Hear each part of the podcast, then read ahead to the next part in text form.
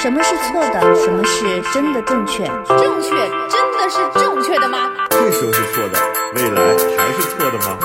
爱就是无怨无悔，无所顾忌，对的人就是。暂时的，好爱都勇敢，真爱不费劲儿。是啥玩意儿？我不同意你的看法，但我愿不同意你的说法法。，我也不同意你的说法。但我其实没啥看法。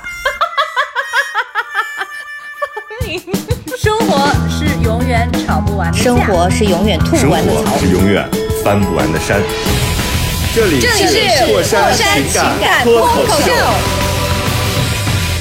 我是个知性的女子，我是方玲。我是永远都对的周我周。是普通人丁丁张。哈喽喽，大家好，我是丁丁张。大家好我是方玲我是周。不想说话。哎呀，怎么样哄丁丁张呢？怎么有时候跟小孩儿似的？我发现我在你，我我在你们俩面前，我脾气变得特别好。长嫂如母，就是大家应该猜出来丁家为什么不高兴了吧？还能有什么原因呢？那必然就是我呀！我不知道这样的人他们内心经历怎样的斗争啊。反正我自己，如果是我的话，我觉得我应该自己就把自己人到 不至于，不至于。这个事情就是我们九点半，我们九点半就是录录电台，因为今天天气本来就不好。然后早上遛狗的时候，我就在想，哎呀，一天我一周只休息这一个上午，我其实这一周都在忙。又是一个很适合睡觉的天气，又没睡觉，因为要录电台，然后还比平时起的要早，所以九点半就坐在这儿准备开始录电台，然后就接通了之后，发现方玲自己是忘了这个事儿。她说：“哎呀，我都不知道今天录。”那个时候我已经火已经到了眉毛了，眉心的这个位置，就就是很生气。结果我们刚才现在是十点十六分。我们这四十多分钟都在陪方玲干一件事儿，找耳机，我的耳机丢了，一个是我刚丢你，丢了你买呀，你为什么不直接换掉它？就是你丢了你就我也不说是什么品牌了，就是这品牌本来就不太靠谱，你丢不也不是很贵，你丢了你就赶紧配上啊。那你未来你万一什么时候有我用呢？刚丢，我昨天刚丢的。就是然后我家里有一个，现在很方便，美团四十五分钟，半个小时就能送。你现在其实，在你刚才做决定的时候，你就应该立刻下单一个。那我们现在都拿到一个新耳机了，然后它这个破耳机呢，又不知道是什么年代的，然后我就所以我就说，为什么一定要跟大家讲说，东西一定要用好的，坏东西只会消耗你一级，毁坏你的友情。你说这种事儿。就是他真的就是连累我们，我们好不容易搞一个周日，然后刚才你知道我又陷入另外一种崩溃，就是如果今天上午不录电台，录了录了这不是我真不知道我干嘛 我就去我拿两件脏衣服再洗，就是我说把这空间使用了，这我当然要怪了。你本来这个事儿就是一个我们要录电台的时间。然后这个时间已经安排出去了，那他现在突然间被抽走了之后，他不就空了吗？所以我刚才在那块儿生闷气的时候，我在想，是我太严苛吗？我说不是，我对自己更严苛，我对你们我只能脾气更好，就是跟你们这些哎普通人接触，是我是疯了。我作为一个仙家，我就应该自己离开这个人间，我去干点我自己该干的事沙发。上面躺闭目养神躺一个小时不行吗？不行，你给自己这不是我安煮排的。煮杯咖啡喝不行吗？我可能你这突然多出来一个小时的空闲，这应该倍儿高兴才对啊！你怎么就慌了？不高兴，因为我没有安排，然后我突然之间我跟你讲的确觉得非常的崩溃。就 没有没有没有，周周周周经常说丁一章真的是气劲儿太大了。但是说实话，我的确令人生气。我先 讲一下我的，因为丁，我觉得我都能想象我丁丁章跟我之间的对话。丁丁章说：“你的原配的耳机呢？丢了，那你为什么不花钱买一个苹果的新的？”然后真的只要一百四十九块，这个这个小白耳机只要一百四十九块你可以买一个。这个苹果的原配耳机啊，虽然贵但好用啊。我说我买了，但是被车压烂了。然后他说：“那你这个耳机呢？”我说：“这个耳机可不便宜，好几千块呢，但是就不好用。”他说那你再买一个。我说那那那那那再买一个，买个啥呀？还买个苹果的，太贵了。然后丁超就会说啊，为什么？对，但是就是你手里有七八个耳机，但是没有一个能扛用的。而且如果我有三四个耳机，我比如说我有三四个耳机，我的东西很多，对不对？但是呢，我这个小白耳机就是我们录电台的时候使用，因为它声音很清晰，而且不会有延迟。为什么我们有的时候觉得方玲反应慢？根本不是因为她笨，就是因为他自己这个耳机是有延迟的，他可能短了那么零点零几秒，但整个人显得这个人就像有点缺氧，然后导致这个人有点像缺心眼儿。然后我的耳机是有分类的，你小白用这个，然后那个大的立体声的那个是我有的时候听音乐会用。因但是它运动的时候不行，所以我有一个运动耳机是防汗，同时能能够挂在耳朵上的，你怎么甩都不会掉。但是这几个东西加起来，你说它贵不贵呢？它如果在你的正常的使用频率当中，每一件事情都物尽其用的话，其实是一点儿都不贵的。反而像方玲这样的。总是追求样子，然后买一个特贵的，但其实 哎，你怎么知道？我跟你说，我这耳机啊是专门用来听音乐的耳机，特别好，所以我听你俩的声音就浑厚有力。然后你知道吗？就是特别的，不唱歌都可惜了。但是你们可能听我的声音就是支离破碎。你们俩太好玩了！怎么会有这样的人啊？就耽误了别人的时间。我就我就跟你说。咱们录节目最好用的耳机就是原来就是原来好像苹果买手机的时候还会送评评 理，是不是还送送的那种有线的耳机？录节目其实就够用了，而且是最稳定的、最靠可靠的。是的。但我觉得你们俩特好玩，好玩在哪？因为我其实我是一个。肝火挺旺的人，就脾气本来就不太好，但是我觉得特别逗。就你每次你是不是因为跟他不熟，所以你不能生气？还是你为了让自己显得有雅量？是大人有雅量，真生不起气来。我也不知道为啥，没因为你爱情很幸福，所以你就不想生气。不会不会，不是。我觉得丁一章你的脾气比我还差，所以在你有你在，我觉得我生不起气来。第二，我觉得方玲就是。就是在我认识的人里面，就是他是我想变成的那种，就是能嬉皮笑脸的。王八蛋，不是。就是。是你想是你想变成的那种王八蛋，不是不是不是，就是我觉得他特好玩儿，就是就是嗯，明明就是他怎么能做到如此的心大，是吧？就心比那个他面对把自己露出去，他面对你这样一个脾气比我还大的人，他就能够嬉皮笑脸起来，他能够就是。自己又认错，又知道这个事情严重，但是呢，他又不会特别往心里头去。他又，你看，他又知错能改，他该道歉道歉啊啊！但是我特别想采访一下方玲，如果刚才我们就是因为刚才我们做了一个决定，我说算了不录了，我其实内心特别的生气，同时呢，我又很觉得不好意思，因为我们最近电台这个断更的次数太多了，我就觉得很多。朋友等着我们，所以我就有点懊恼。我说，要不然我就偷着连线把这个一周录了得了，就我们俩自己录，让方玲难堪。然后在这个节目里边痛骂，本来这样这个这个好，怎么还有这么一出呀？撕脸大呀！对，我不要。我当时就想着是不是。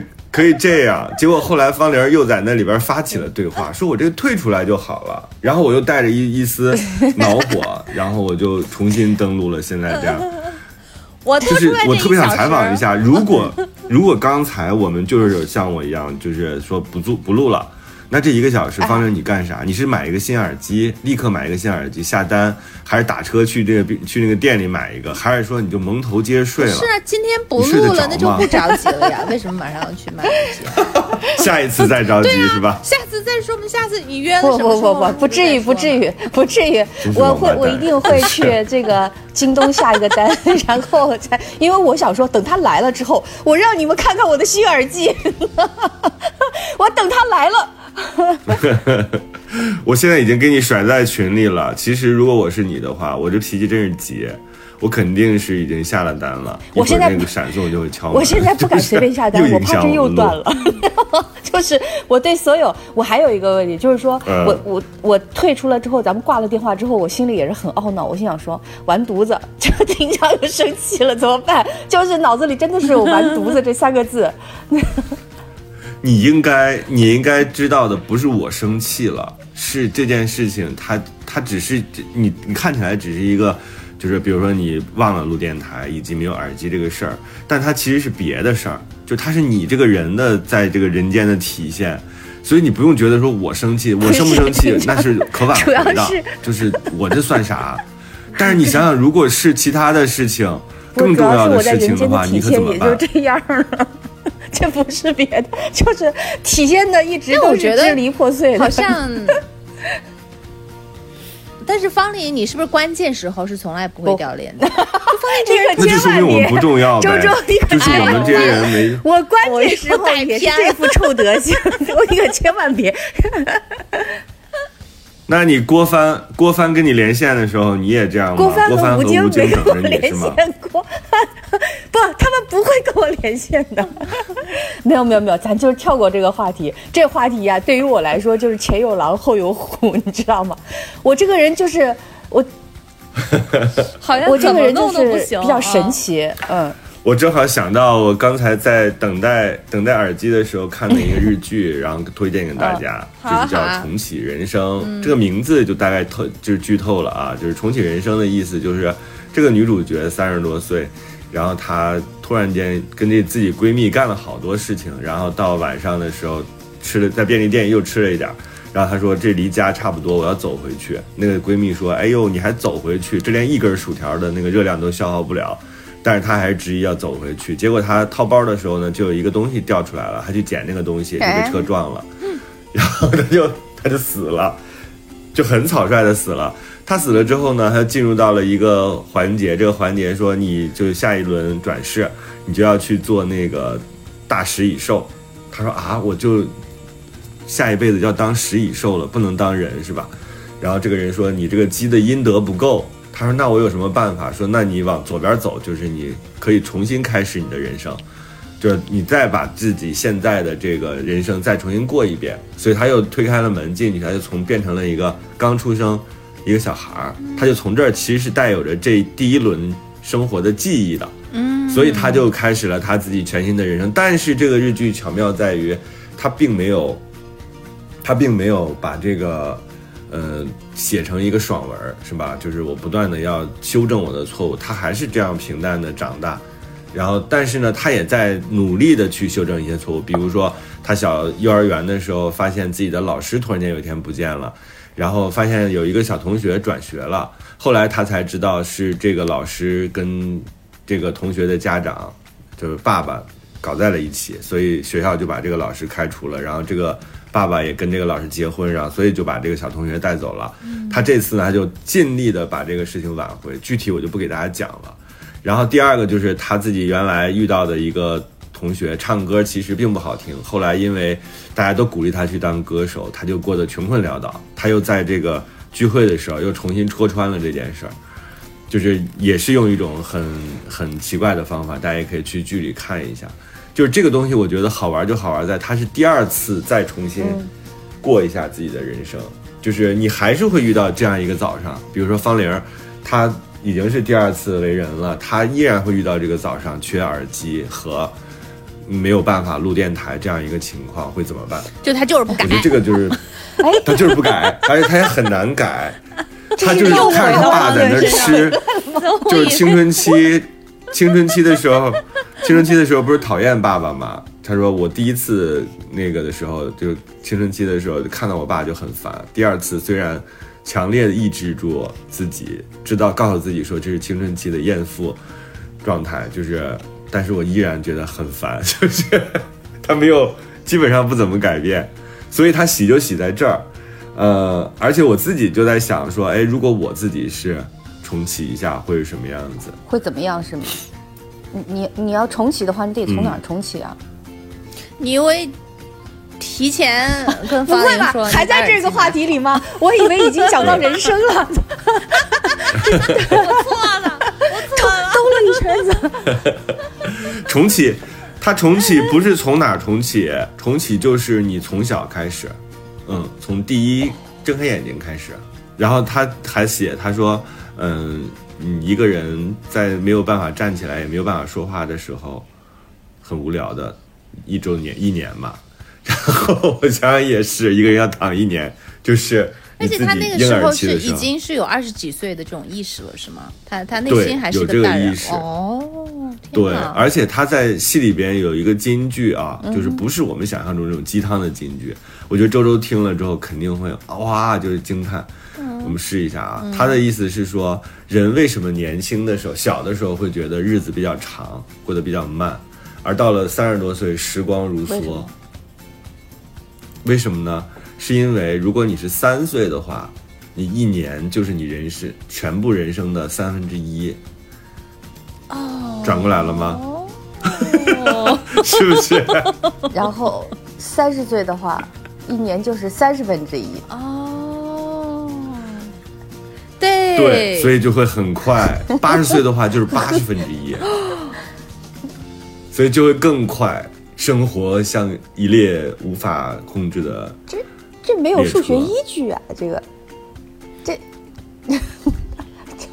我觉得是因那为那你理科生还看什么剧呀、你做因为你已经。重复过了这一相对年有就是对。有三十次了，对，所以你其实感觉上、你你就你大概其对知道春天过完就是夏天了，所以你就对你没有新鲜感，对。所以就是你都习惯了这样的日子了，哎。所以你很多东西都忽略掉了。有道理。所以我我我是觉得日剧作家他的那个厉害之处就在于他就是做非常非常非常细的，以及人之间有共感的那种东西。你每次看到的时候，你都觉得天呀，就是拍案叫好细怎么能把一个这么小的事情写得如此的，就是通达人心。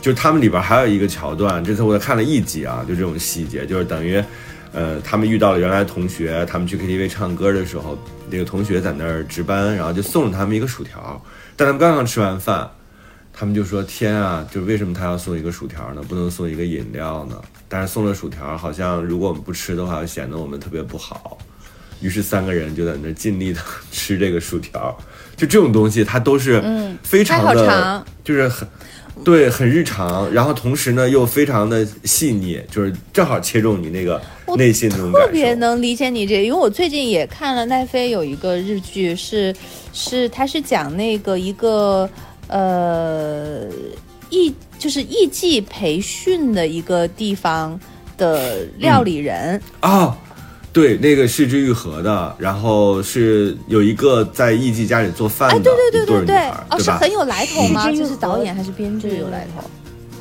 是之愈合监制的还是哦导演？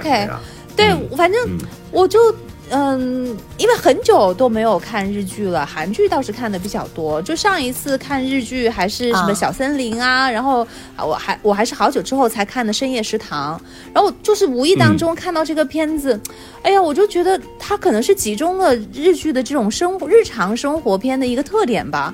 我就他啥都没说，但是你看着心里都特别舒服，就是像你刚刚说的那样，就是日常生活中一点小事儿，就是讲的两个两个姑娘，两个两个闺蜜好朋友，然后中间有一个女孩，她的梦想是要做艺妓，然后另外一个、嗯。那个姑娘，她就就很单纯，就他们俩关系特别好，然后就跟着她一起去拜师，就去到就是他们是青森县的，就是后来我查地图发现好离京京都好远好远，但是就为了这个梦想，然后他就呃背井离乡来到这里，就当从最初的那个学徒开始，然后刚刚学了一点点时间，就是她的就是最开始梦想是当艺妓的那个女孩，她确实是很有天赋。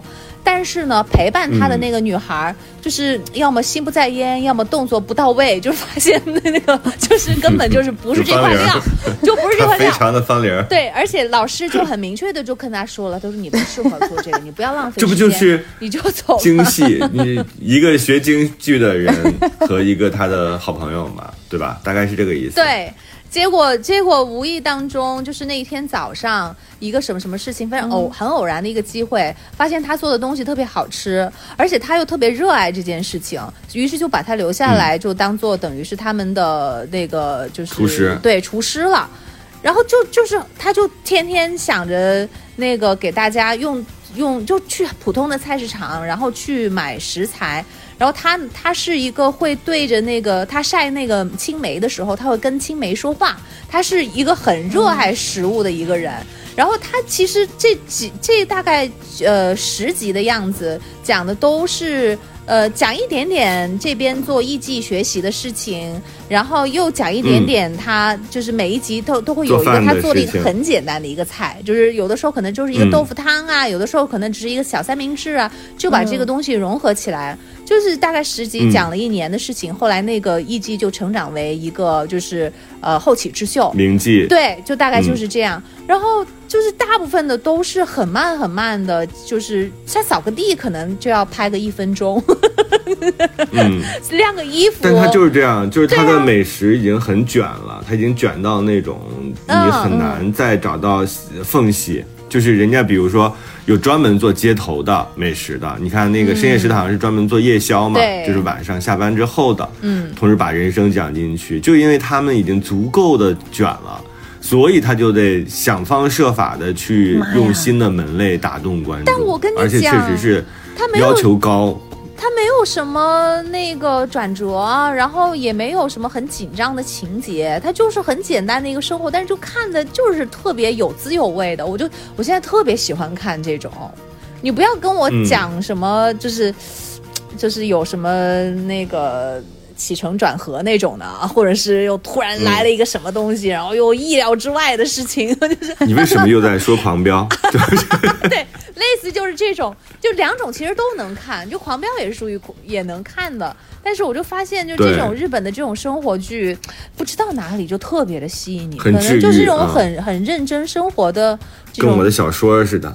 你的小说是很搞笑的，你的小说是 还有不接茬的那一种，你不觉得吗？还不够静是吧？但是你的小说怎么会是静的呢？动若脱兔的吧？你那小说是 是特别嬉闹的，嗯，就特特别搞笑，就内心活动特别多的，很闹腾的那一种。对，但是日剧的那种就真的像你说的，就好治愈，就看着就好舒服，能看，真的能，我就能看着他，就是过新年的时候，他们俩就站在那个那个阳台上面就看烟花，然后说着点有的没的，就是很平静。嗯。什么是错的？什么是真的正确？正确真的是正确的吗？这时候是错的，未来还是错的吗？爱就是无怨无悔，无所顾忌，对的人就是暂时的，好爱都勇敢，真爱不费劲儿。是啥玩意儿？我不同意你的看法，但我愿意听你的说法。我有我自己的说法，但我其实没啥看法。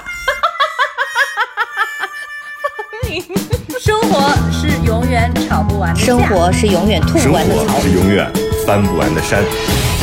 这里是过山情感脱口秀。我是个知性的女子，我是方玲，我是永远都对的周周，我是普通人丁丁张。方玲最近看了啥？我们都一人推荐了一部。我最近啊，你推荐一部。我最近在看《我的团长我的团》。我要说真的吗？就真的不骗你们，我团长我的团。因为对不起大家，这歌很哎呀，好吧。哎，是不是对方不是真的？因为哎呀，说实话，我我为啥呢？因为也是因为看《狂飙》的原因，然后呢，我就看到。你看一下自己录音了吗，方玲？我我一定要说，那都说出来了。你是一个不怕火上浇油的女人，我特别害怕你再有出什么大事儿。我录下来了，你们不想让我讲我的团长我的团吗？这这咋了？是的。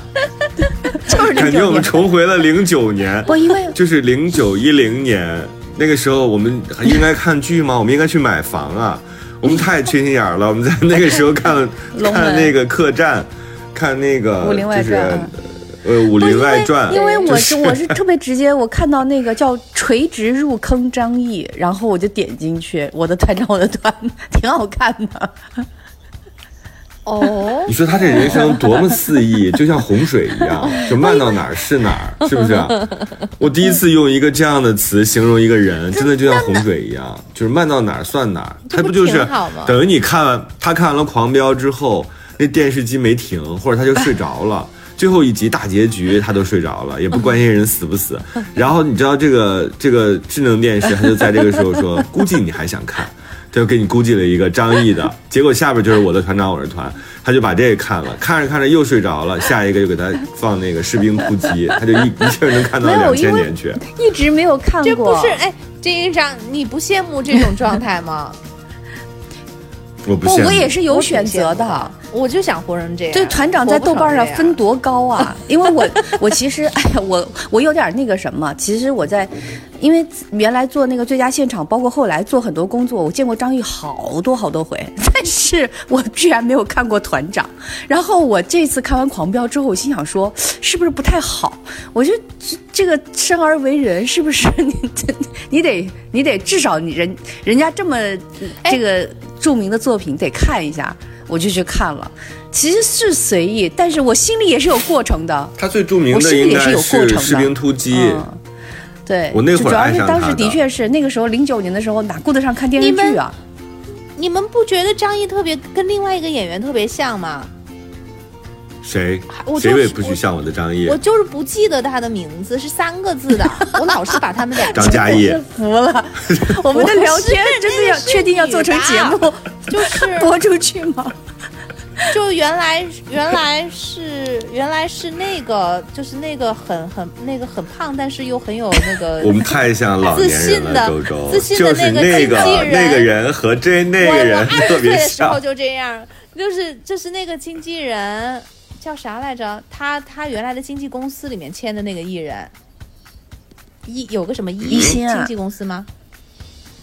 一一心，嗯，他他旗下的，哎，对对对对对，朱亚文，朱亚文，你不觉得他们俩特像吗？不像了啦！啊，我无数次把这他们俩不像了啦，他们俩就一个模子里刻 出来的。俩人听了 都沉默了。那我给你推荐一个朱亚文的剧，好吧？当我没说，好好区别一下。没有没有没有，很正常。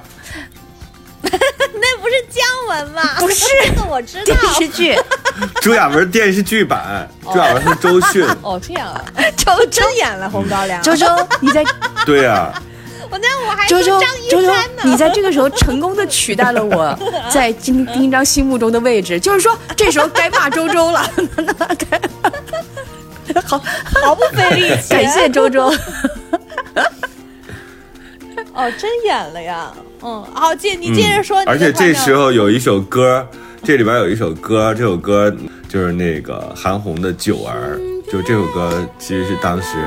和剧一起火起来的，就唱的非常的凄厉，就是每次在 KTV 有人会点这首的时候，你都觉得好吓人，旧梦重圆。真的会有人在 KTV 里唱这么这么辛辛辣的歌对，这就属于叫醒之歌嘛，就是大家都喝差不多了，突然之间有一个人点一首韩红老师的歌，韩红老师的作品。估计我觉得到年到今年差不多，就会大家都会唱那个，就是韩红老师新的《满江红》就是 就是，你知道我我我特别特别有觉得有意思的就是，嗯，大家经常会看一些这个戏或者剧的时候，会在想说，我怎么还是会喜欢这样的东西？我当时看那个 看《满江红》的时候，对。而且相同的情节，你还会在那个时候相同的着急。你都知道这个故事是没事儿的，但你依然在那个时候出来的时候似曾相识，但是依然热血澎湃。你也不知道为什么，就人的 DNA 又被调动了。就是 影影视作品就是这样，它就只要是你你能被感感知到的一些东西，其实有的时候相对来说，普通人都是固定的，对吧？嗯啊，现在很多人都像方玲一样啊，就是不再看不了新的剧了。都是直接往回找不，就是新的新的有一些比较离奇，或者说特别新，它整个的手法什么的，包括对生活的那种关照也不是很细。但是你看，像团长啊，像士兵突击啊，这些都是写到人心里去的戏，就是你再拿出来看，依然会很好。再往前一个时代，包括像呃什么家有九凤啊，那些呃空镜子呀。就更生活的那种都市剧，你看现在基本上没有这样的剧啊。现在都市剧都非常悬浮，就是它不关照什么婚姻啊、爱情啊，甚至对女性主义，我觉得都是另外一种误读型的这种这种去书写。但是那个时候，你比如说我刚才提到那几部戏，其实是非常女性主义的。而且那才九十年代或者是两千年代初，就老戏其实有老的这种好看的地方，甚至是那是一个辉煌的年代。但随着那批导演和演员逐渐的老去，你会发现说新一代接班了之后，确实现在我们看的仙侠呀、奇幻呀，或者是修仙呀，什么这种甜宠啊，这种过多了。我我觉得，那个上次看了徐纪周一个采访，然后因为。他里面说了一段，他说我为什么拍这个，大家觉得还挺好看的。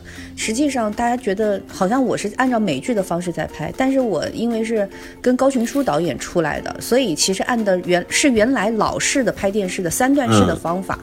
就是你看它三十九集，十三集一个故事，十三集一个阶段，十三集一个阶段。其实起承转合在十多年前，在他的 DNA 里就已经刻下基因了。因为他写的时候，我突然在想说，哦哦，原来看过高群书导演很多戏，包括那一代的，就是呃，我们特别多的印象深刻的电视剧，还有是电视电视剧里面的人物，你就想，哦，其实观众虽然说这一代的观众已经跟那代观众差了将近二十年，但是能够让大家感觉到那个东西，嗯。对，跨出一代人了，但是大家喜欢的啊，节奏也好，故事也好，其实还是那个核儿。所以，嗯，这我觉得有的东西可能就是就是可以不断的重复吧，这就是经典。嗯。哎呀，说这么多，丁丁章突然想着说，不要跟你们聊了，我要去写我的剧本了。跟你们讲这些，总结来总结去，我还是得得回去写我的剧本。是我最近就在写，就是那种心向往之但不可及，就是一种非常焦灼的状态。我晚上做梦都压力比较大，就是我都会想起来，哎，明天上午还要继续写。你看我今天本来安排是不写的，但是我想如果。这个天气状况的话，我下午有一个工作，就是宣传的工作，录个电台节目，录完了我回来估计还得摊开了写。但是就是你写的时候，你想的是一种劲儿，你真正落笔到纸字面上或者到那个每一场戏的时候，它又是另外一件事情。所以这个工作它确实很辛苦，它就是一个很熬人的，就是你用，就是用生命在写这个东西。你看别人那个好像很轻巧的一笔，但是他真的是有用，嗯，你就觉得天啊，怎么人家就能想的那么好？碰到这种时候你会咋办？就是你感觉好像哎呀，很多东西就是你知道那个坎儿在哪儿，或者说那个东西突破的地方在哪儿，到什么地方它就更好了。但是你老是在那儿绕不过去的时候，你咋想呀？怎么办呀？嗯，我。我倒还好，我因为我习惯这种折磨了，我就会觉得就这样吧，总会写完的。嗯，如果我有一个截稿期的话，我就想着那一天，我说你等到那天的时候，你再回头看，这些东西都是应该经过的，就是我都是这样，因为你只有这样才能给自己鼓励，就像挖矿的人，总要给自己一个说我一定能挖到矿的这样的一个期待。嗯，我不知道还有四天吧，我下周五要交稿子，所以。现在才三十多场，不知道后边如何。哎，但你有没有，就是有过那种，嗯，你觉得自己写的最好的那一段，其实好像是在，就是写的很轻松、很行云流水的那种感觉，好像是在代替别人把这个东西写出来似的，不费劲。而且经常经常会有一些，就是你必须得伏案工作才能得到的一些感受。嗯，它不是你在。坐在那个沙发上想，或者你离开这个环境之后突然间想到的，大家都以为那是灵感，啊，就是突然间从天而降一个想法塞到你的脑袋当中，这是灵感。我觉得当然这是一种啊，但是这种很少，更多的时候其实是你坐在这儿冥思苦想，然后你非常的惆怅，然后就是你怎么那么努力写的像屎一样，每天打开了那个电脑就有一万多字的屎在你的屏幕上。但是你正是绝处的时候就逢生了，就突然间来了一个东西，嗯，就是是你之前没想过，今天晚上、昨天晚上都没想过，今天打开电脑之前都没想过的，是那个东西。所以我哪敢电脑坏啊？我哪有什么资本说今天打开电脑看它有没有电？它绝对要有电，它不可以因为这些事情耽误我。那是我的生产工具，我这样认为是对的吗？你好可爱哟，但是你不对。我觉得你俩太逗了，这有啥可讨论的？这里是过山情感脱口秀。过山情感脱口秀。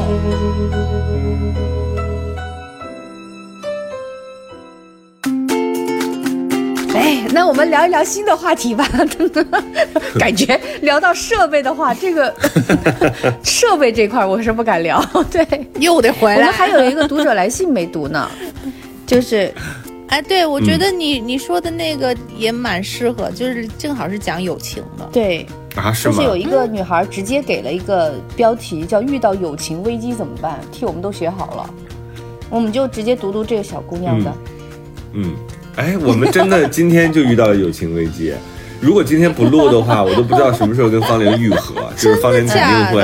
哎，方玲，你讲一讲，如果我今天一直很生气，当然我我觉得我生气也不重要，但是我觉得我对了嘛，就是，今年他们给我拆字拆字的时候都说让我得饶人处且。谁？哪位大师？我怎么办是吗？给我算命的时候，对你怎么办？怎么能缓解这个紧张的气氛？我正常就是就是一贯的做法，就是我可能今天晚上会联系一下你和周周，说我耳机到了，你们要不要录啊？因为丁一章其实早上早上留了个话口，我是能听话口的。周周说，那要不然我们晚上录吧，我晚上有时间。你看周周。就说你看方玲，我晚上有时间。然后丁章说：“那再说吧，说不定他晚上也不是没有时间呢。”我一听 这个，所以我晚上，对，所以他就是给我递了一个话口，就说我晚上有时有没有时间，可看你哦。对对对，看你表现。我我敏感的捕捉到了这一点。我想说啊，等耳机来了，我赶紧给丁丁章和周周发微信，我说晚上咱能录吗？哎呀，我错了，我错了。求求你们了，要不然明天，明天丁一刀又会写一稿说说，你看这期咱不录了吧？又是因为方玲儿。对，就今天晚上我一定会解决这个问题的，然后加上真诚的道歉，然后和接下来一段时间优良的表现，大概就是这样。这这还可以吗？对，非常好，完美的答卷。就是别犯错是最好的表现。不，但是你知道吗？也不用表现太好。我我我就是有一个一直有个疑惑，大家可以帮我解答一下。就我从来不敢保证自己永远不犯错，就是我只能保证一段时间里面，就那个错吧。我知道我从小就是那种小错不断、大错不犯的人。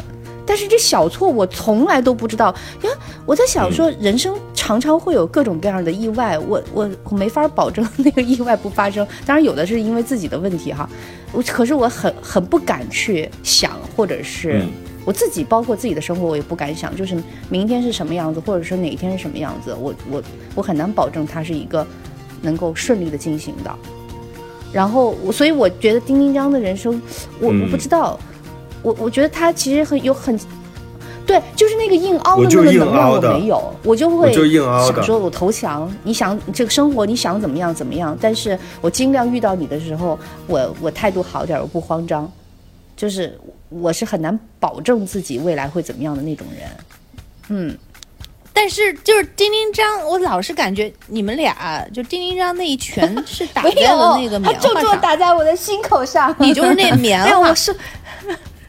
没真的就感觉就是这样，反正我就觉得这热闹特好看。我为我知道我为什么不生气了，因为好像我感觉我俩我在看你们俩的热闹，我就觉得录不录都好 都行。对，就是他能特软，就方林啥事儿都能够很柔软。不，就我态度态度真诚，我是真的觉得自己错了，对不起，只常道歉呗，还能咋地？就是。但是，一般人就我的话，哎呦，我就会特别的凝重。你你你就是很轻松的那种。小时候是凝重的，后来长大之后就说那咋地？已经到这儿了。我觉得就是犯错的这个人，他也不想这样。那 就是我自己内心知道自己是不想这样的。谁愿意呀？就是拖大家后腿。但是哎呀，已经到这儿了，那那那怎么办呢？那我们就我就我得先解决一下问题，就或者说，我得。面对自己要去解决问题，中间这个过程，对吧？这这就是成年人呗。咱要要聊聊这个读者来信吗？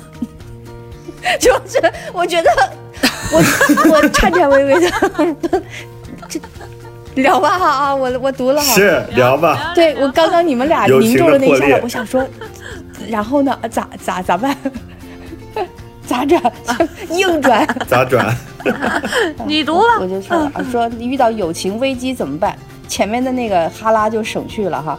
他说我有几个相处几年的闺蜜姐姐，她见过世面多，很懂人情世故，所以我很信任她，把她当做自己的亲姐姐一样。因为很多时候感情上的事情父母不理解，所以有什么事儿我都跟闺蜜说。基本上她知道我所有的经历和想法。二零二二年我谈了一个男朋友，也带她和闺蜜一起吃过饭。家里的孩子们都知道这个男朋友。后来发生了一些事情，所以闺蜜不看好我们的情感。当然后来经过几个月的相处，我自己也觉得前男友消耗我太多，所以我提出了分手。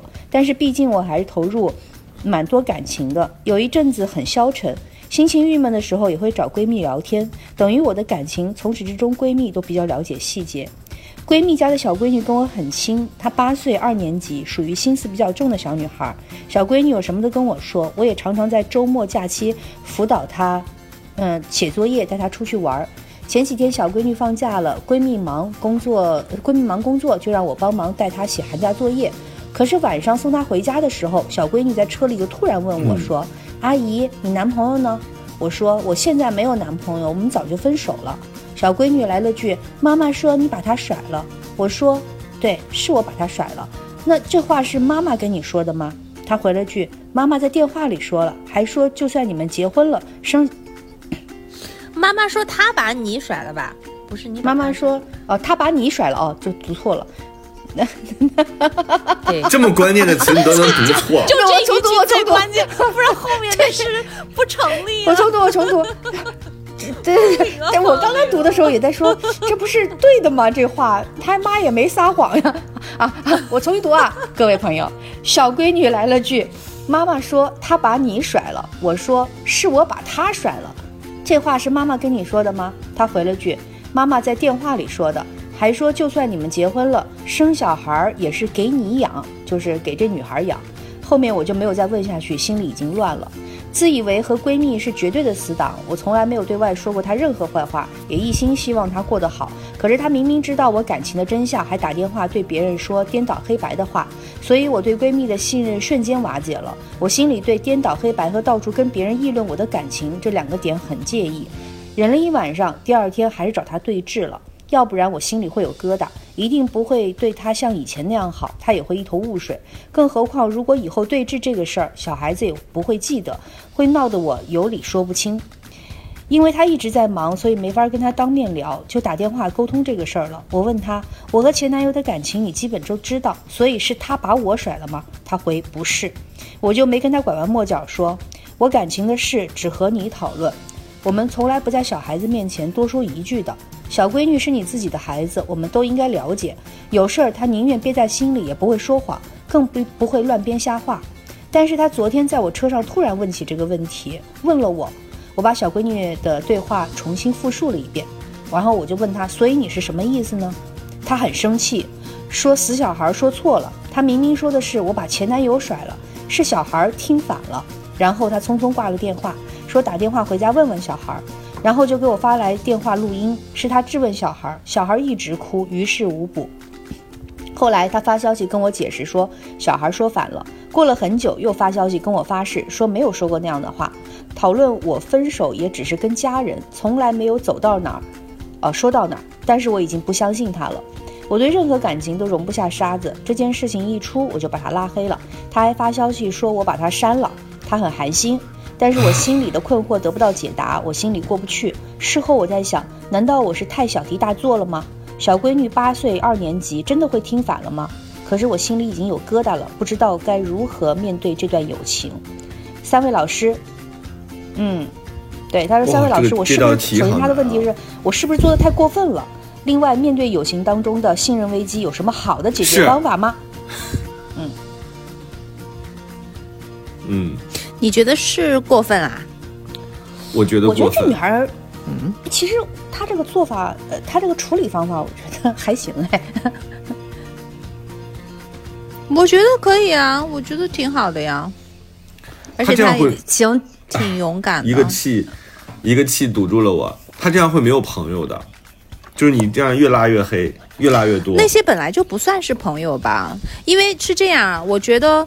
就是我刚刚定性，就是你定性这件事情。你看他现在，他所有的证据都是说，因为听到了这个朋友的女儿讲，就是他是一个经过传播的，就是他经过转述的这个东西，你确实很难确定。小孩不会说谎，我就这么跟你说。而且，你看，不不，等一下，那当时你听我想起一部电影。等一等一下，你听我讲完嘛。我先是觉得，我也是像你这样觉得，哎呀，会不会是那个就是传的时候中间会有偏差，然后导致你误解了你的那个闺蜜？但是我我为什么那么笃定说小孩不会说谎？是因为她后面她的闺蜜的处理的手法，她的闺蜜就就是我我感觉啊，她就是明明是自己错了，但是她磨不开面子，然后又把这个事情责任怪到推到自己小孩身上，这一点是让我。不喜欢的，我觉得这个大人没有担当，所以我觉得这个朋友不交也罢。然后我就觉得这个人做的其实不过分，不是不是不会没有朋友。你知道我的逻辑是什么呢？你这是只是一种可能，周周，你这只是一种可能，就这种可能是也比较符合常理的，就是但是呢，你不能一边认为每个人都有自己的阴暗面，每个人都有自己的这种所谓的。他可能他对你的时候就是一片真心，他但讲这个事儿的时候，哪怕他讲的就是说你被人给甩了，我觉得这也可以原谅，是因为这是没当着你的面，这是背着你的。不对，这个我同意。就是因为他语境不一样，对象也不一样。对，嗯，你不能因为说这件事情发生了，然后你就把这个事情当成就是水至清则无鱼。我觉得这个事儿不是说我们要容忍非常大的漏洞和瑕疵，就是这个人都已经。犯罪了，我还要称他，而是我们要容忍这些并不在我们眼前发生的。我为什么刚才会觉得你小题大做，就是因为你不能这样去眼里不揉沙子。这个沙子真的没到你面前，你等于是路上捡了一个，然后就把这个事情放大了。不是，但是他现他拉黑是因为对峙了之后也没有得到一个满意的一个答案。那个人也不像是真心为自己好，或者是自己真正所希望的闺蜜那样来解决这个问题，所以他才拉黑的。就是到到到前面，就是他对峙之前，我都跟你，我同意，我赞同你的这个想法，因为有的时候，就是你跟说话的对象不一样，他。就是，尤其别人在倾诉的时候，你对他的开导也好，对这个问题的分析也好，他一定会根据这个谈话的对象他的接受度或者是不同而采取的那个语术是不同的。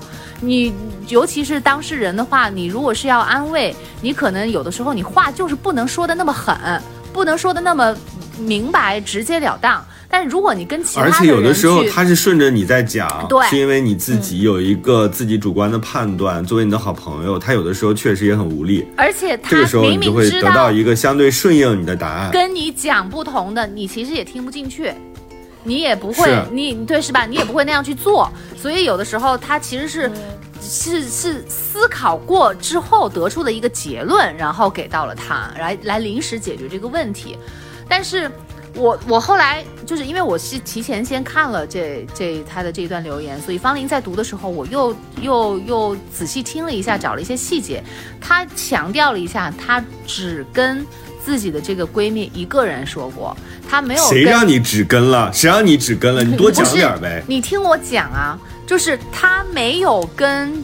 就是他们认识的第三个朋友来说过，那我就觉得，就是像你说的，就是我我在跟别的人讨论你的事情的时候，可能我会更直截了当，或者是更加的那个，呃，血淋淋一点。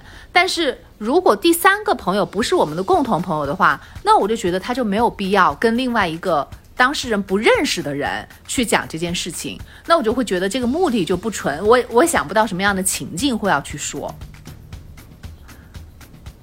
就是如果是方林跟我们两个人都聊了他的事。那我觉得我跟方林聊的可能是，哎呀，那个你都都是别人的错，然后你什么什么，我肯定会顺着他，多多少少会顺着他来说一说。但是我跟丁丁张聊的时候，我可能就会讲，哎呀，其实这件事情上面可能那个错也不完全是那个男的，可能是双方，有可能会这样哦。就是，但是，嗯，但是我觉得前提是方林，也就是丁丁张也知道方林的这个事情。然后我跟你在聊的时候，在关心另外一个朋友的时候，可能会聊的那个措辞会不一样。但是如果不是丁丁张，是跟另外一个方林不认识的人，我跟另外一个朋友，我的朋友去嚼舌根，然后就讲啊，我有一个朋友怎么怎么，那其实他怎么怎么样，然后其实是那个男生甩了他，我还要怎么怎么样，那我觉得这个就不是我所期待，就因为我的发心不是关心，也不是就是也不是惦记，而是嚼舌根。但是你看你现在。你现在就是你理的这个逻辑，都是你认为他是这样的，但其实你看他没有讲具体的语境，就是那个小女孩，就是同学的朋好朋友的女儿，没有讲当时是一个什么样的语境，她只是描述了这样一个这个听众说一个这样的状态而已，他只跟所以你不知道那个语境到底是什么样的，她只跟这个闺蜜说过。她没有跟其他另外一个呃共同的朋友来讲过这个事情，所以我基本上又能够判断一二。然后就是接下来她的闺蜜在知道了这个听众知道这件事情之后，她选择的是继续掩盖，就是其实是有一点有一点自欺欺人的这种去掩盖。大家其实都知道小孩讲的是真话，然后他还要去逼迫逼迫一个小孩去承受他所犯的这个错误，那我就其实基本上我就能够坐实了。其实他有在跟别的人在讲这个事情，我觉得八九不离十。嗯，就是这个听众所以为的那个语境和情况，他没有冤枉他，也没有误会。不然的话，我觉得，我觉得我如如果方林找到了我说你怎么就是好伤心啊，说你跟丁丁张说的时候什么的，我觉得我就会我会坦诚的跟他讲这中间前前后后是怎么一回事儿。然后我我甚至我就会把这个事情给说白了，我就是说我当时我其实是这么就是就是是这样认为的，但是你那个时候听不进去，你对不能怎么怎么样，就是对听不进去或者是也没有用，对我就会跟他我尊重这种我尊重这种，但我觉得大概率你不可能得到特别完美的，就是你一直都觉得就你自己自认为的。我觉得那都是过于自恋了，就是其实你比如说这个事儿，这个事儿可以有另外一种解决方案的，就是你当天可以跟这个闺蜜见面，你就跟她讲，而不是说就这种电话里就开始各种，我觉得非常幼稚，就没有成年人是要承担这些灰尘的，嗯，承担别人的错误的，对吧？就是你不可能说这件事情只因为跟你有关，或者是你把它看得比较重，就变成了你的一个。就是肆意可以把自己的所有的情绪都发泄出来的这么一个东西，我恰恰很你当然可以很羡慕他的勇气，因为我的话，我可能就自动远离了，我可能我就不再就这个事情，我也不再去追究。那还是他这样好一些，让我们死个明白，嗯，而不是像比如说我我得罪了你，但我不知道为什么，这个也很讨厌。对我可能就我尊重他的个性。但我认为她大概率不会太快乐，嗯，不太容易快乐。我我我可以站在这个闺蜜的这个角度上说一个我自己的亲身事情，就是也，我觉得也可以给大家参考。就是我小时候，呃，曾经有一次被人质问，就是我是那个闺蜜哈，就是这个故事里的闺蜜，是因为呢，我有一次问一个男生，呃，我听说我的一个朋友，也不是不算是特别好的朋友，就是跟那个男生谈恋爱。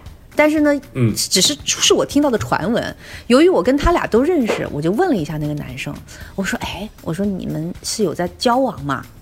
然后那男生说：“没有。”就是表示了惊讶。我说：“哦，我只是我说我听说有，就是你们俩在谈恋爱。”然后呢，结果过了几天，那个女生非常直接的找上我说：“说你为什么会说我们俩在谈恋爱？”我说：“啊，我说我没有说你们俩在谈恋爱，我只是问了他。”你们俩是不是在谈恋爱？他说：“那他的意思大概就是他有当时就说，其实就是很、很、很介意，说你不要这样子说，这样别人会认为是真的。”我当时第一次人生中碰到这样的状况，就是我突然就意识到了，记忆非常深。所以让你记忆很深，是不是？让你对我当时就在想说，哦，我我我我我是觉得，后来我再也没有问过类似这样的问题了。就是你们谈不谈恋爱跟我没有关系，因为我内心太知道我，你彻底关闭了自己的心门，你之后再也不关心任何人。但我觉得方玲就比这个比听众的闺蜜就处理的很好啊，因为她就是实话嘛，他就说实话嘛。我记得当时那个感觉哈，就是后来我就告诉自己说，你要在任何地方跟任何人都能讲一样的话才是最重要的。就是这个话，如果你能够跟这个男主角、女主角同时都能讲出来。就是说，我问，我可以问男生，我也可以同样问女生，或者说我这个话，我可以跟 A 讲，可以跟 B 讲的话，这个话才是可以讲出来的话。但凡你有一些，嗯，需要去，嗯，避着别人，比如说女生，我不太好问，我问问男生，或者说这种东西的话，我觉得你如果没有很强大的心理素质，或者是说，嗯，就是你没有真的很需要这个答案的话，因为我其实就是闲聊，你知道吗？没有真的想要那个答案，你都不要去讲，没有意义。什么是错的？什么是真的正确？正确真的是正确的吗？这时候是错的，未来还是错的吗？爱就是无怨无悔，无所顾忌，对的人就是暂时的，好爱都勇敢，真爱不费劲儿。是啥玩意儿？我不同意你的看法，但我愿意听你的说法。我也不同意你的说法，但我其实没啥看法。活是永远吵不完的生活是永远吐不完的槽，是永远翻不完的山。这里是过山情感脱口秀。我是个知性的女子，我是方玲，我是永远都对的周周，我是普通人丁丁张。我还想讲一个，我突然间想到，就是方玲，一会儿你再继续啊，我怕我忘了，就是。我认为你可以用比较高的，就是严严以律己，宽以待人，就是你可以用比较高的条件或者是比较高的要求对待自己。比如说，我要对按照我的时间去录节目，但是方玲如果达不到的话，我可以生气，但我觉得我没有办法把把我所有的东西全都发在她这儿去。那如果你跟你的闺蜜建立了这种一对一的，那你是不是真正跟她要求过？你是不是前面有这样的设定？啊不，而不是说你内心觉得啊，我是只跟他讲过，唯一的一个知道的人。你前面有没有跟他说过，说这个事儿你千万就止于此了，不要跟别人讲？那如果你前面有这样的限定的话，我觉得后边他在做任何的事情，任何的泄露，我觉得这个事儿都是不可以的。但是很多时候你讲出来并没有这样限定的话，那我觉得你这个就有点罪责有点过于大了。嗯，反正我很不喜欢他。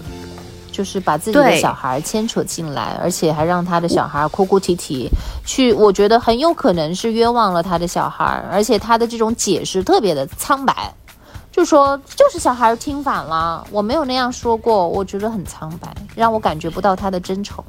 所以你根本就不应该让他纠结于是到底是谁甩了谁这件事情。所以这个女孩啊，我们来信的这个听众，我觉得他到底是可以像方玲那样把那个情境再重复一遍啊，就是解释的清楚，添加更多的细节啊，到底是什么时候在跟谁聊这件事情，然后他是要带着一种要解除这个误会，对，解除误会的这种真诚来把这件事情给解释清楚，而不是说谁说的。好，我找他，然后逼迫，就是因为欺负小孩，那个岁数小，然后没有办法为自己辩解，这来解释这件事情。而且他自己的小孩，他都没有去保护，都还就不惜自己的小孩，就是可能受到委屈，甚至是被冤枉，然后这种心理上的创伤而为代价来说，只是给了一个这个小孩二十年后给我们写信 说，我当年就是我说。嗯，我其实是很不喜欢这一点。嗯，这是处理方法的问题啊，因为他现在这个来信的是这个女孩嘛，所以我刚才想问的就是，你到底是因为他说了是谁甩了谁生气，还是因为他说了这件事情本身生气？你要搞清楚，因为我觉得人的情绪其实他说他说对颠倒黑白和到处和别人议论，那两个都不是 对。主要是你跟我说的和跟别人说的不一样。如果是我的话，我就会因为，因为那个，因为说对方甩了我，而不是我甩了对方生气，打上门去的原因完全拧掉。说什么？竟然是他甩了我。所以这个。这个，我们回到这个女生本身的本身的这个事情里面，我跟周周刚刚第一反应，我们俩想，我觉得小孩子，如果我我是这里面的闺蜜的话，小孩子我是不会牵涉进来的。我如我说错了，我说错了，我说实话，我说错了，我承不承认是一回事儿，但是我不要让小孩来着，因为我如果我我故意说反的话，小孩子他的这份真诚你是要保护的。我所以我觉得这个闺蜜啊。其他他在别人背后说别人的感情的事情都不是最重要的。说实话，人有的时候讨论一些事情，他很难避免，或者讲到什么东西，他很难就是特别官方的。大家都不是都不是艺人，对不对？就很很嗯，对呀。既然很难避免，为什么又揪着别人去弄，而且再把这个事情又加上一个小孩儿？我觉得蒙上小孩阴影的，他们两个人都没做对，并不仅是他的妈妈。你这个怪阿姨也这他们俩都没做对。阿姨呢说是小孩讲的，你看小孩不会说谎，那一定是你是是是你说的。然后妈妈呢，居然把小孩牵扯进来，用这种方式，我觉得这两个人吧，都 都在这件事情上都是有点欠缺责任感的。就你都不能一人做事一人当，这是这是有问题的。对呀，那小朋友心直接把小孩小朋友心里想说，而且没撒谎，小孩多无辜呀，他。是啊，就是因为跟你聊个闲天儿，然后就就之后他一定会有这个阴影，这个阴影就是很可怕。嗯，就是我明明说的是实话，我为什么会被质问？那我那我听到的，我到底要以后要不要说实话，还是说谎话？我还是什么都不说？他会扭曲的。孩子以后就不要听，好可怜。以后戴上耳机好好做作业，我们已经就是没有办法管别人小孩的 心理健康了。但是的的确确，像这种事情其实好常见的。我觉得如果是我的话，我的处理方法到最后，因为我有个朋友特别爱跟我说八卦，特别爱跟我说他分析他生感情里的很多细节，各种支脉，什么乱七八糟的。我后来跟他说，我说你不要跟我讲那么多，我不想知道那么多。我不是冷漠，我是我是觉得就是。我说你只要跟我讲重点就行了，你不要跟我讲太多细节，因为知道人生活别别人生活当中太多细节是一个负担。是的，我如果是作为一个被倾诉者的话，我会主动告诉他，我说我可没什么好话呀。我曾经说过这，我说我可没什么好话。然后如果有有一个那个朋友跟我哭诉过，说哎，你看那个人是人渣什么的，我跟他分手了。我说你也不是什么好东西。我曾经说过这种话，我说你也不是什么好东西，你又凭什么怪人家，对吧？我说你们俩。对，因为我觉得秘密这件事情，它本身就是一个不客观的，就是你自认为的秘密，它一定会，一旦它。一旦他从你的口中讲出，他就不再是个秘密了，你就要面临这样的风险，而你把这种风险全都转嫁在别人身上，对我，我觉得其实我是觉得，如果你是闺蜜的话，当你的闺蜜跟你讲一个东西，她带有比较偏执的情绪，然后在这个过程当中，这个闺蜜显然是不认为说是你甩这个女孩甩了男孩的，可能是认为男孩本身就甩了女孩，只是你不承认罢了。如果是我的话，我可能会当下表明一下我的态度，就即便我是你的闺蜜，但是我告诉你啊，可能不是你想象那样，就是。因为我也是人，我也有观点。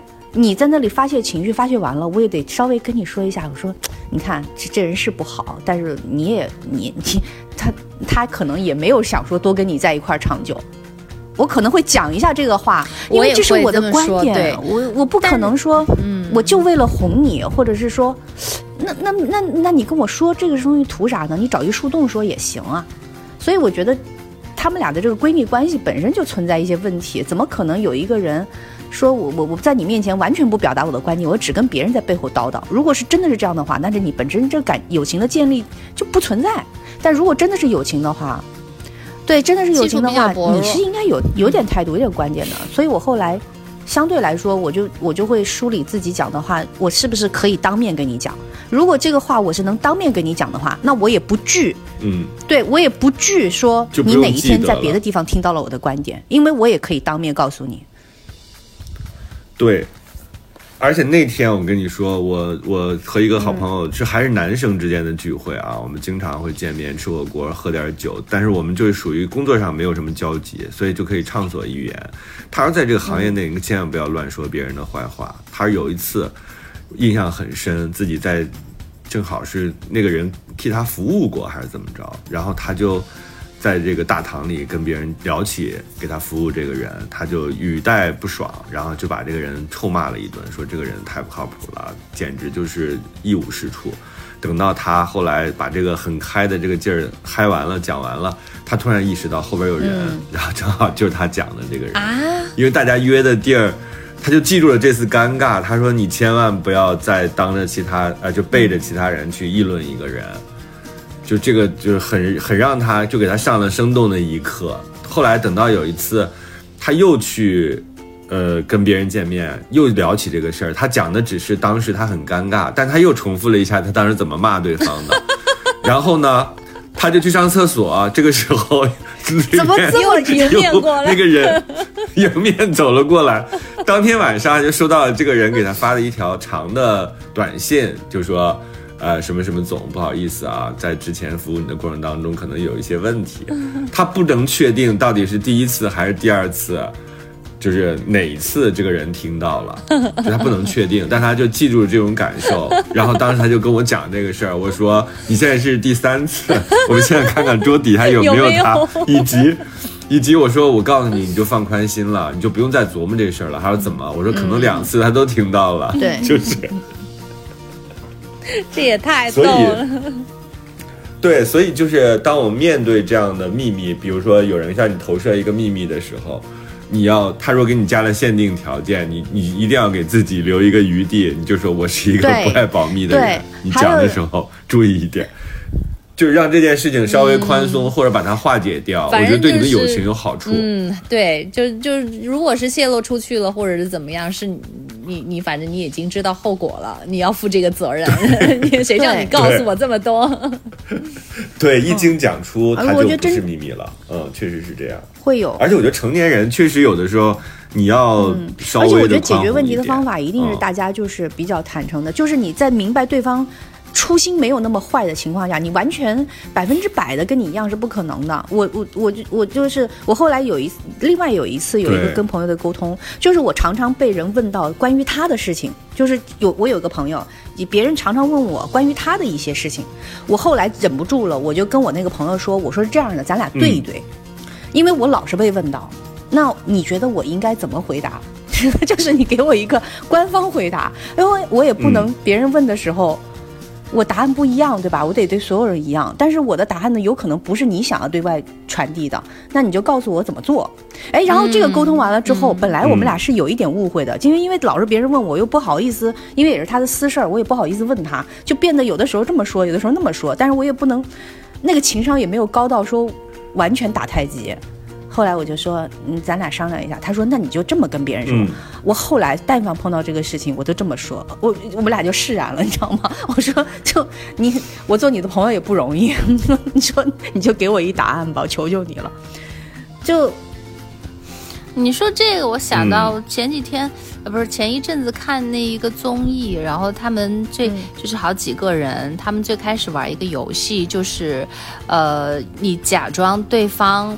呃的声音，然后去跟对方的朋友去聊天儿，就是我我我用方玲的电话，我假装方玲的声音，然后给丁丁张打电话，然后呢让丁丁张以为我是方玲，然后呢其实丁丁张最开始可能就识破了这件事情，但是他就在逗嘛，然后他就说你打电话给我是不是那个要要催我还钱啊什么的，然后怎么怎么样。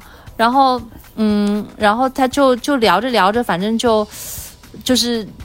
呃，当时的那一个人，就是如果是我的话，就是那种比较大大咧咧的啊，就可能就就真的就替方玲去做这个主了，因为后面后面丁丁章就说，哎，干脆那个钱就算了，别还了吧，就是一笔勾销了吧，就这样。他其实是开玩笑的，但是我不知道他是在开玩笑。然后呢，我现在其实是以方玲的身份在说，我我有可能啊，我觉得我我我年纪小的时候，有可能就就那个呃大大咧咧啥都没想，就说好啊，就是 就是算了，别还了。但是那个电视里面的嘉宾他就好谨慎的，他就看了那个方玲一眼，等于是啊，看了对方一眼之后，然后说那可不行。就是虽然就是这个少了很多的玩笑，就是也是大家意料之中的，但是呢，我就觉得这是很谨慎，而且是很正确的一个做法。对，嗯。就是你还是得要考虑到别人的感受。我觉得这这是，就是你别说是就是嘉宾之间的啊，就是更何况是闺蜜。是一个很亲近的朋友的话，所以就是像方玲那样的话，就是多通通气。就是方玲那个做法，你别看只是多问了一句，但是你真的就会让朋友就会觉得你是会为我考虑，不会去乱说的一个人，就是会觉得很踏实，很有安全感，就会相信他，就是以后在外面是绝对不会乱说这个话的，尤其是对自己不利的。对，哎，其实，嗯。所以今天你看前半段和后半段 看起来毫无关系，其实 暗含着我自己在这个过程当中突然间治愈了我，说你可以要求自己都记住，但是你不能要求方龄，所以你要宽以待人。就是严以严以律己，宽以待人。我本来今年年签就写了这个，没有。我跟你讲，这一张你那个拆拆字儿，那让你那个得饶人处且饶人，你确定你拆的那个东西真的是这么分析的吗？还是你朋友找了一个口，然后把早就想还得接一神婆的 口，然后还这那张。最近信这个，干脆我就找这一机会把这话给它灌输进去吧。但我觉得特别好，就是等到我现在在起急的时候，因为有一些可能非你造成的一些，比如说昨天就有一个人在停车场前面一直堵着，其实这个就是很很让人上火。但是呢，我想想起他这句话，我就变得比较平和，挺好的，对你有好处。不要因为这些，嗯，是的，是的，我常常会念这个，而且我最近就是开真正开年了嘛，就是不急这个东西变成了我的一个很重要的标签。谢谢这位朋友，谢谢这位神婆。不一样啊，这个，我我觉得是新冠治愈了丁丁章。他真的好不一样，希望这位朋友，希望这位朋友，这个这个，我说写信的这位朋友，呃，没有写信的这个小姑娘能够有点有点开阔吧，对吧？对，也没有关系，嗯。嗯。天啊，我刚才在最后就是马上就要说结语的时候，看到了桃花，我我那个养桃花它发芽了。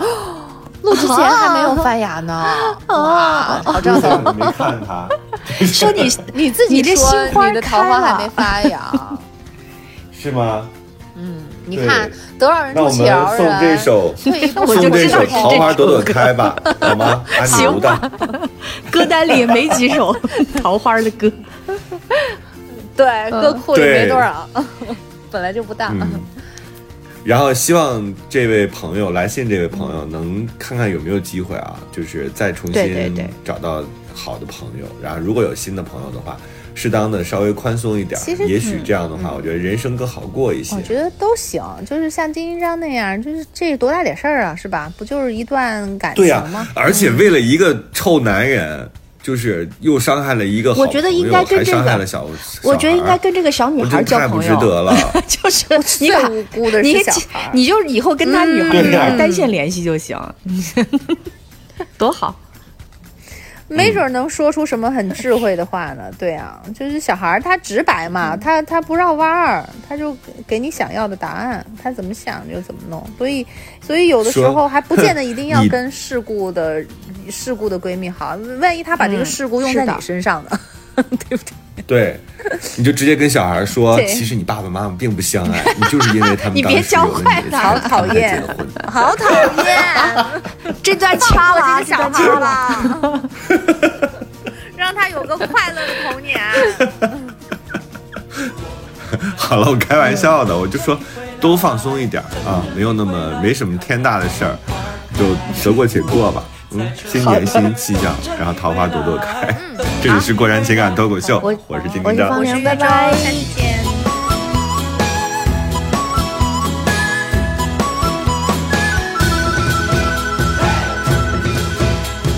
暖暖的春风迎面吹，桃花